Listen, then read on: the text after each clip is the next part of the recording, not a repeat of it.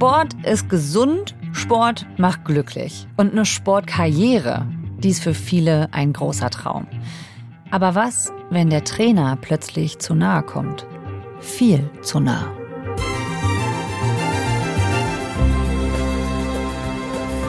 Gegen einen hochrangigen Trainer des Deutschen Tennisbundes gibt es Vorwürfe sexualisierter Gewalt. Nach Recherchen von WDR, NDR und Süddeutscher Zeitung werfen ihm mehrere ehemalige und aktuelle Tennisprofis Machtmissbrauch vor. Konkret, es geht um sexualisierte Gewalt. Hier der Hinweis an Betroffene und Menschen, die das aus Gründen nicht so deutlich hören können oder möchten. Es wird explizit, bitte passt auf euch auf. Darüber sprechen müssen wir aber. Hier bei 11KM, der Tagesschau-Podcast. Ein Thema in aller Tiefe. Heute mit Elena Kuch, Investigativreporterin beim NDR. Sie und ihre Kolleginnen und Kollegen haben monatelang recherchiert und mit Sportlern gesprochen für ihre Panorama-Doku Machtmissbrauch, das offene Geheimnis im Tennis. Ihr erfahrt, wie es sein kann, dass so lange niemand eingeschritten ist und was Sportfunktionäre davon gewusst haben könnten. Mein Name ist Viktoria Michalzack. Heute ist Mittwoch, der 14. Juni.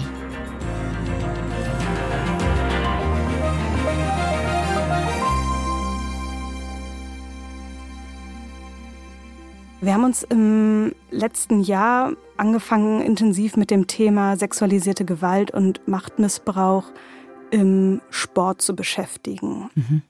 Wir haben gemerkt, dass das, ja, dass das ein Thema ist, das noch nicht so bekannt ist, obwohl Expertinnen und Experten sagen, also dass im Sport, dass es da sehr viele Parallelen gibt zu Missbrauchsfällen in der Kirche. Mhm. Und da haben wir uns gesagt, das wollen wir uns genauer angucken und haben da angefangen zu recherchieren, uns zu vernetzen, hatten auch erste aktuelle Berichte dazu gemacht, bis wir dann irgendwann den Tipp bekommen haben, es gibt da jemanden, der sitzt im Gefängnis, mit dem solltet ihr mal sprechen.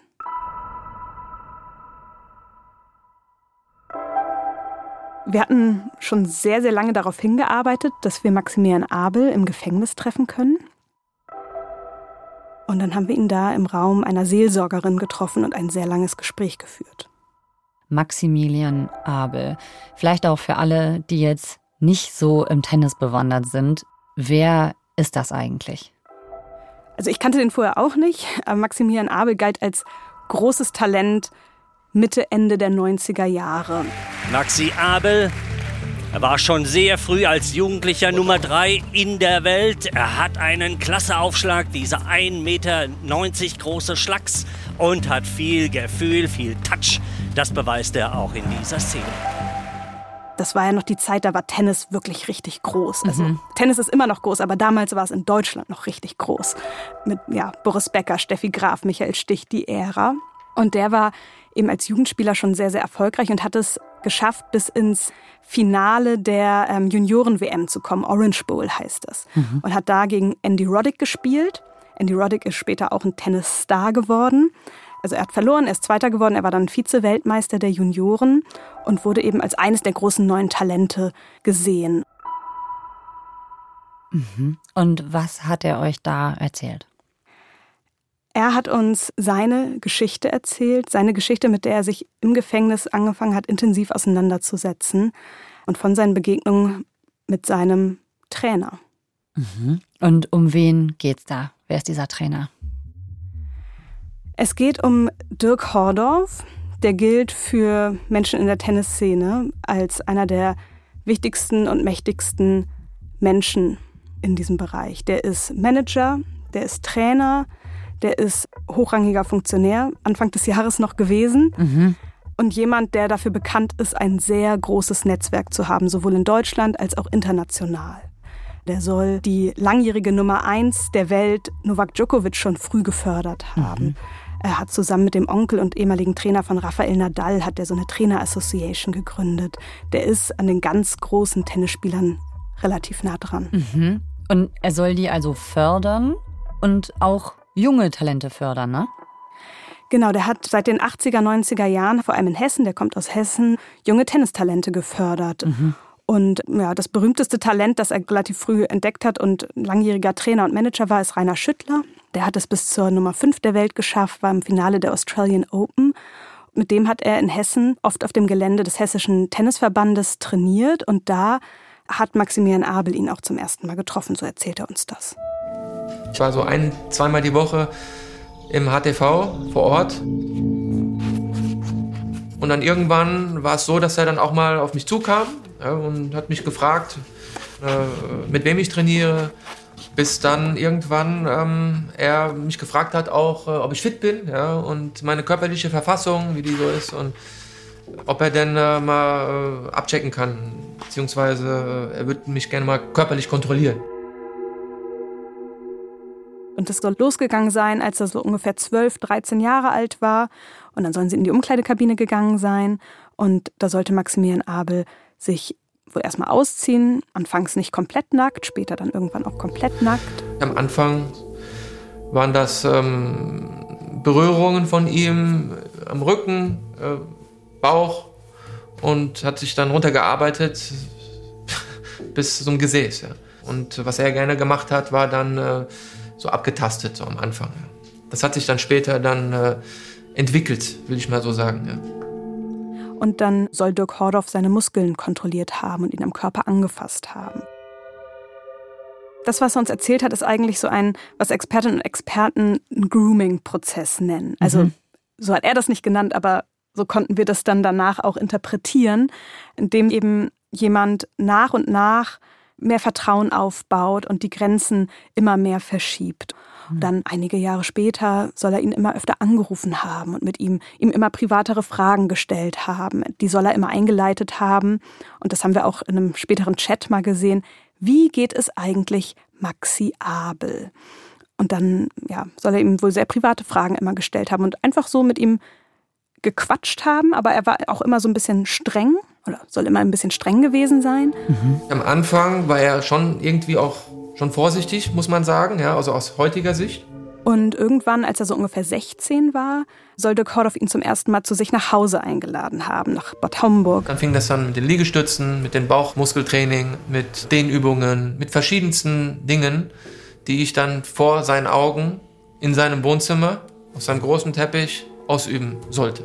Also der sollte dann Nacktübungen ausüben, splitterfasernackt, so schildert das Maximilian Abel. Ja, erstmal mit äh, Unterhose und dann später ohne Unterhose, ohne Unterhose Liegestütze, äh, Squats ohne Unterhose.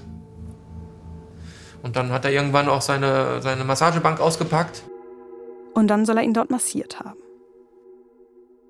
Okay. Genau, das war das. Aber dann später als Maximilian Abel ungefähr 20 war, ist dann Dirk Hordoff auch sein offizieller Trainer geworden.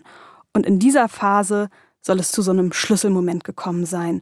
Ja, wie Maximilian Abel heute sagt, also da hatte er komplett die Grenze überschritten. Da war für ihn was innerlich zerbrochen. Okay, ein Schlüsselmoment, über den müssen wir gleich auf jeden Fall noch sprechen. Aber Momentan geht mir gerade noch was anderes durch den Kopf. Warum sitzt der Maximilian Abel eigentlich im Gefängnis? Maximilian Abel hat ja, Anfang der 2000er den Übergang zwischen der Juniorenzeit zum Herrentennis, zum Herrenprofitennis, den hat er nicht so geschafft. Große Problem. Ich hatte den Vertrag unterschrieben gehabt und äh, habe es einfach nicht auf die Kette bekommen, da äh, die, die Erwartungen zu erfüllen. Er hat danach nicht mehr so viel gewonnen. Also er sagte auch, er war unfassbar nervös. Also ich hatte ja Angst, auf den Platz zu gehen. Ja, das ist ja, das war ja nicht mehr normal, war das ja. Und er hat dann nachts im Hotel die Minibar geleert. Er hat Kokain genommen. Er sagt, er sei spielsüchtig geworden.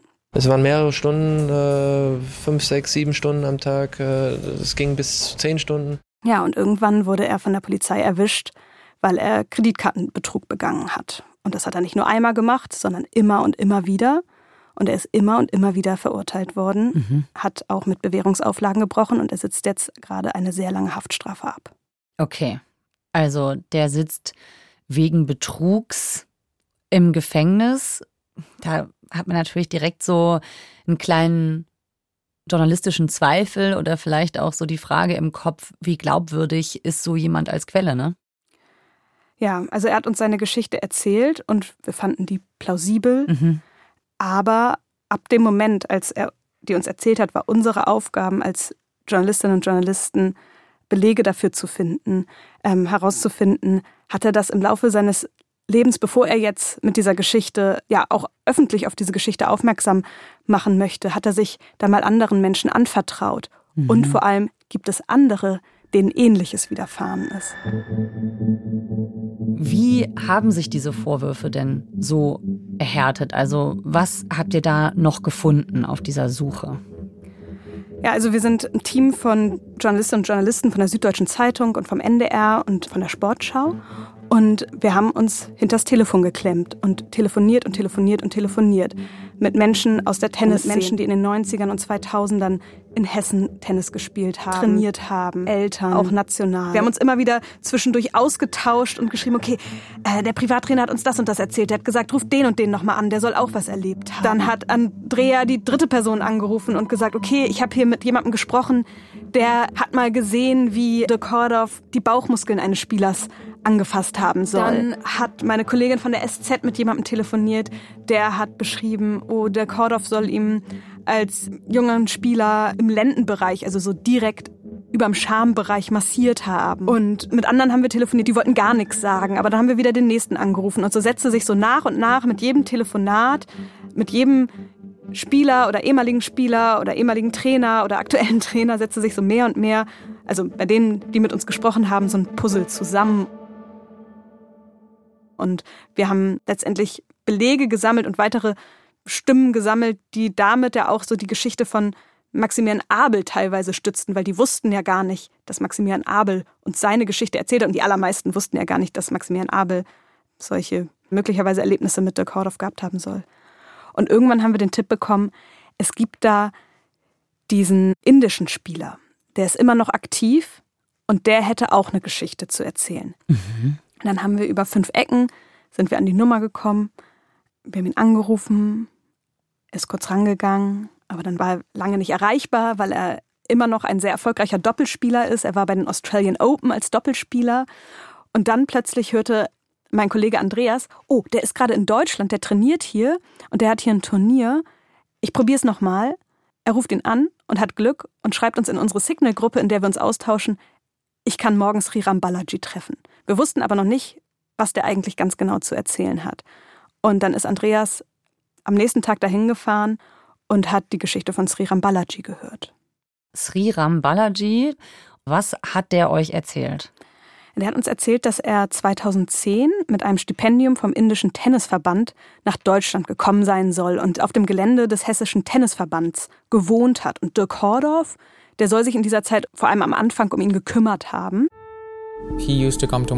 Er ist immer in mein Zimmer gekommen, so einmal die Woche oder alle drei bis vier Tage. Immer wenn er da war, hat er mich gebeten, meine Kleidung auszuziehen, um meine Muskeln zu checken. Also habe ich mich ausgezogen. Zuerst bis zur Unterhose. Uh, Dann hat er mich gefragt, ob ich auch meine Unterhose ausziehen kann, weil er alle meine Muskeln checken wollte. In Indien macht man das nicht, aber ich dachte, vielleicht ist das normal in Deutschland. Der Kordoff hätte ihn überall am ganzen Körper berührt, bis auf an den Genitalien, aber sonst überall. Und er hat uns gesagt, er hätte sich total unwohl gefühlt mhm. und er hätte auch überhaupt nicht gewusst, was das soll weil also in Indien wäre er noch nie von einem Trainer oder Manager körperlich kontrolliert worden. Mhm. Man muss auch sagen, das schildern uns auch alle Trainer, Spieler, Physiotherapeuten, dass das nicht gang und gäbe ist. Also überhaupt gar nicht. Die haben alle noch nie davon gehört, dass ein Trainer so etwas macht. Mhm. Wenn man Probleme mit Muskeln hat, dann würde man zum Physiotherapeuten gehen oder zum Masseur gehen, aber nicht sich vom Trainer ausziehen und den das kontrollieren lassen. Der hat ja auch keine medizinische Ausbildung also deshalb war dieses Erlebnis mit Sriram Balaji auch so wichtig für unsere Recherche, weil Sriram Balaji und Maximilian Abel, die kannten sich persönlich gar nicht und die haben unabhängig voneinander ähm, von ähnlichen Erlebnissen, von diesen Muskelchecks am nackten Körper erzählt. Ja, kommt das sonst so vor? Anscheinend sonst nicht. Es war aber offenbar, zumindest für manche normal. Denn Du hast ja gesagt, ihr habt sowas öfter gehört. Wie kann das sein, dass das so ein offenes Geheimnis ist, dass, äh, dass es Gerüchte gibt und das so lange so gehen konnte? Ist das, weil er diese Kontakte verschaffen konnte. Also woran liegt das? Ja, also viele bezeichnen ihn halt als einen sehr mächtigen, sehr machtbewussten Strippenzieher, der sehr geschickt sich ein Netzwerk aufgebaut haben soll. Leute, denen er vertraut oder die möglicherweise ihm auch einen Gefallen schuldig sind, in bestimmte Positionen gebracht haben soll. Und der ähm, angehenden Profispielern einfach so sehr helfen konnte in ihrer Karriere, dass sie sich offenbar nicht getraut haben, ihm zu widersprechen oder darauf aufmerksam zu machen. Insider aus Verbänden haben uns auch geschildert, dass Leute einfach richtig Angst vor dem hatten. Mhm. Okay, also es, das heißt, es geht um ein Machtgefälle zwischen ihm, dem Trainer, oder ihm, der prominenten Person in diesen Kreisen und den Sportlern. Wie genau manifestiert sich das, dieses Machtverhältnis? Also gerade im Tennis, das ist ein Einzelsport. Also die Athleten und Athletinnen, die sind halt sehr oft auch alleine mit ihren Trainern. Die reisen mit ihren Trainern. Aber das Training und die Reisen, das kommt noch dazu, die müssen halt auch finanziert werden, oft von den Athletinnen und Athleten selbst. Das heißt, wenn da jemand kommt und sagt, ich unterstütze dich, ich manage dich, ich übernehme teilweise Reisekosten oder ich trainiere dich umsonst. Ich habe hier auch sogenannte Wildcards, die bringen dich in große Turniere direkt ins Hauptfeld. Da musst du nicht eine harte Qualifikation spielen. Die sind total wichtig, um voranzukommen. Mhm. Dann sagen sich höchstwahrscheinlich junge angehende Tennisprofis, die davon träumen, ihr ganzes Leben unter die sag mal, Top 100 der Welt zu kommen, die begeben sich, wenn sie sozusagen von so jemandem trainiert und gemanagt werden, natürlich ein gewisses Abhängigkeitsverhältnis. Das ist, ja, die, die wollen ja vorankommen. Die wollen Tennisprofi, Tennisstar werden. Und wie war das bei Maximilian Abel? Hat er damals dann ganz bewusst entschieden, ich lasse das über mich ergehen, wenn ich dafür als Gegenleistung diese Möglichkeiten bekomme, oder hat er das damals nicht gemerkt? Mm, er sagt, dass er das über sich ergehen lassen hat, weil da so viel dran hing. Weil da diese Versprechen, die ihn in der Karriere voranbringen könnten, mit dran hingen. Dirk Hordorf hat ihm immer schon früh gesagt, du lügst, du bist ein Lügner und du lügst unglaublich schlecht.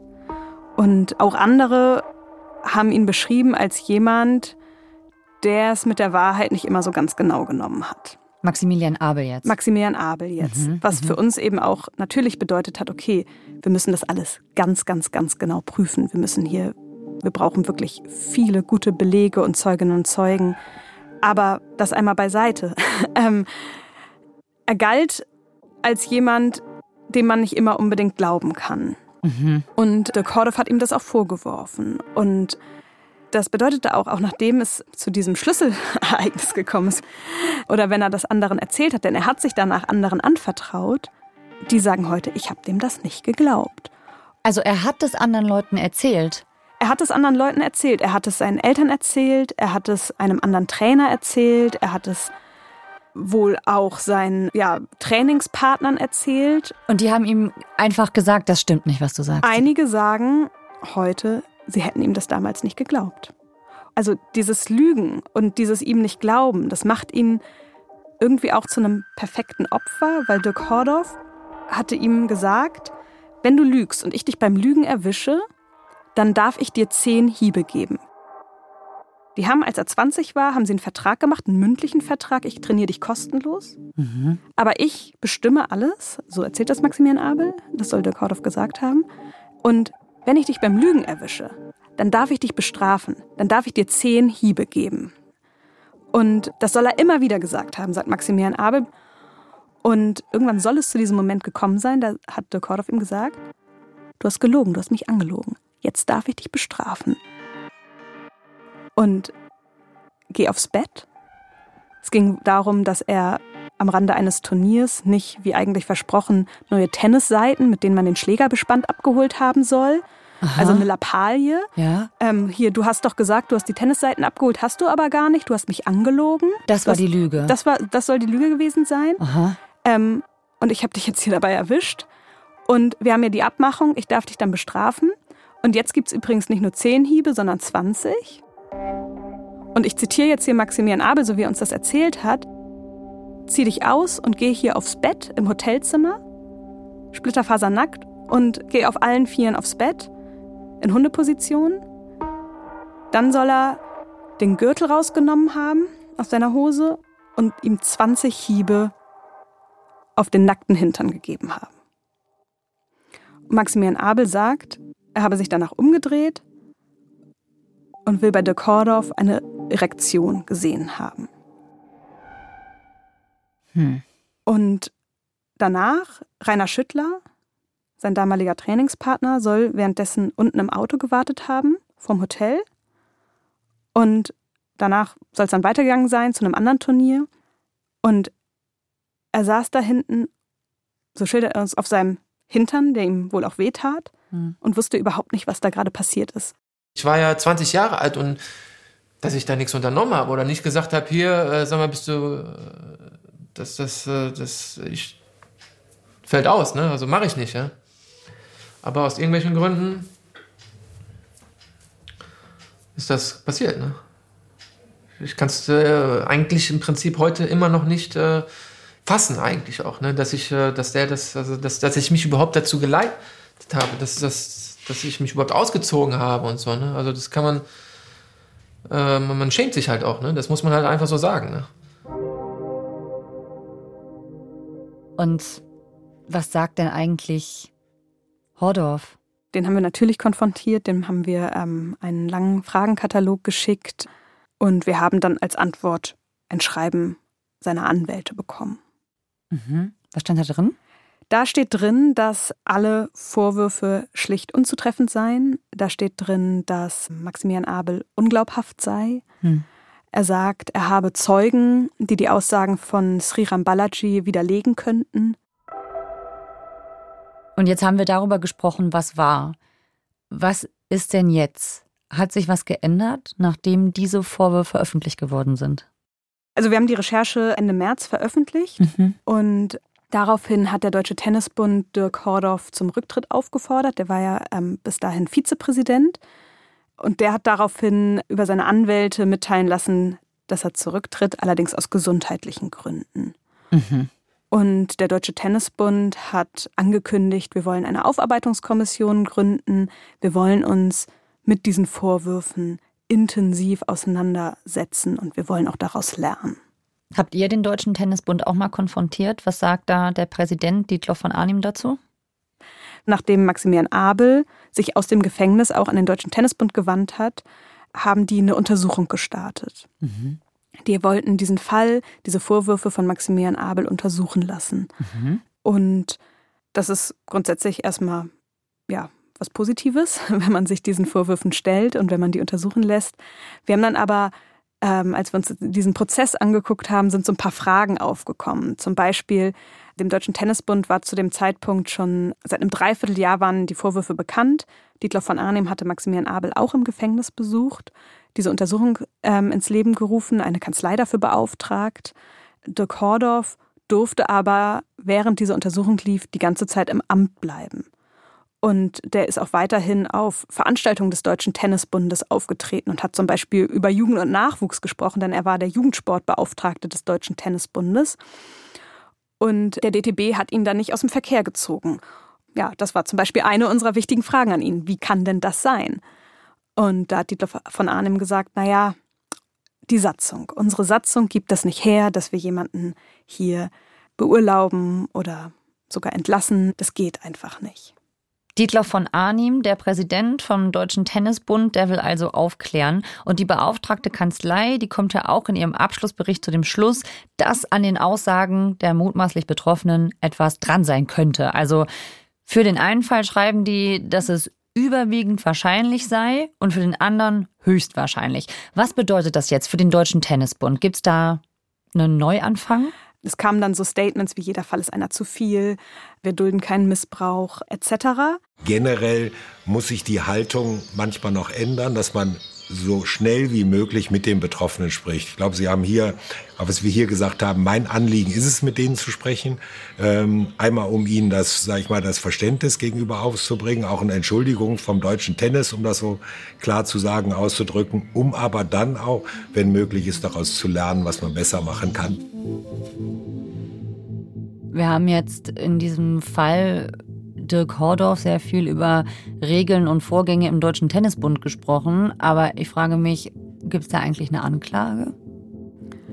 Maximilian Abel hat im Dezember letzten Jahres Strafanzeige gestellt. Ähm, die Ermittlungen sind allerdings eingestellt worden. Mhm. Und die Staatsanwaltschaft hat dann wohl auch noch mal in einem anderen Fall Ermittlungen aufgenommen, die aber auch eingestellt worden sind. Verstehe. Also juristisch ist das die eine Sache. Allerdings geht es ja auch um nicht nur juristische Fragen, sondern um die, inwiefern solche Hierarchien und Abhängigkeitsverhältnisse bestehen und vielleicht geändert werden könnten, oder? Also was, was sagt uns dieser Fall über diese sozialen Konstrukte, speziell im Sport? Genau, viele sagen, sie haben Angst gehabt, diesen Menschen zu verprellen, weil ihre Karriere daran hing. Und Sriram Balaji hat gesagt, ich hatte Angst, was zu sagen. Ich hatte unfassbare Angst vor diesem Mann, mhm. weil ich wollte hier mit allen gut klarkommen und ich wollte dieses Stipendium nicht verlieren. Und wenn ich hier jetzt aufgemuckt hätte und darauf aufmerksam gemacht hätte, dann hätte er möglicherweise seine finanzielle Förderung verloren und hätte ja sein dreimonatiges Stipendium in Deutschland abbrechen müssen. Mhm. Ja, und das ist diese Lage, was sie dann eben so vulnerabel macht. Und das ist ja nichts Spezifisches aus dem Bereich Tennis. Ne? Also ich habe das Gefühl, hier geht es um Strukturen, um soziale Gefüge, Hierarchien, Machtgefälle und wie die eben ausgenutzt werden könnten. Was müsste denn passieren, damit sich sowas ändert? Also was, glaube ich, passieren müsste, ist, dass bestimmte Personen nicht so eine, ich sage jetzt mal in Anführungsstrichen, Allmachtposition haben können. Mhm. Und zu unserem Fall, den wir uns angeguckt haben, es beginnt beim Dorfverein. Da ist dann irgendwie vielleicht ein Trainer, der macht das ehrenamtlich. Und mhm. der macht das ganz toll. Der trainiert die Kinder super gut und alle sind dem dankbar, weil niemand macht diesen ehrenamtlichen Job sonst. Mhm. Und der macht es auch gut. Der bringt den Verein nach vorne und so weiter. Und dadurch bekommen diese Personen schnell ja, so, eine, so, so was Unantastbares, weil mhm. die sind vielleicht auch total nett und mit denen umgibt man sich gerne und man ist denen eben dankbar.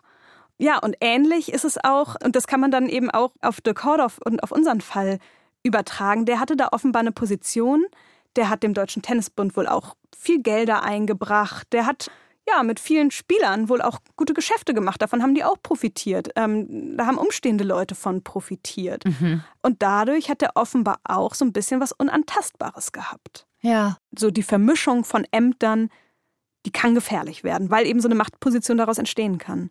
Elena, danke, dass du uns davon erzählt hast. Ja, vielen Dank, dass ich eingeladen wurde, davon zu erzählen. Mach's gut, danke dir. Danke, ciao. Tschüss.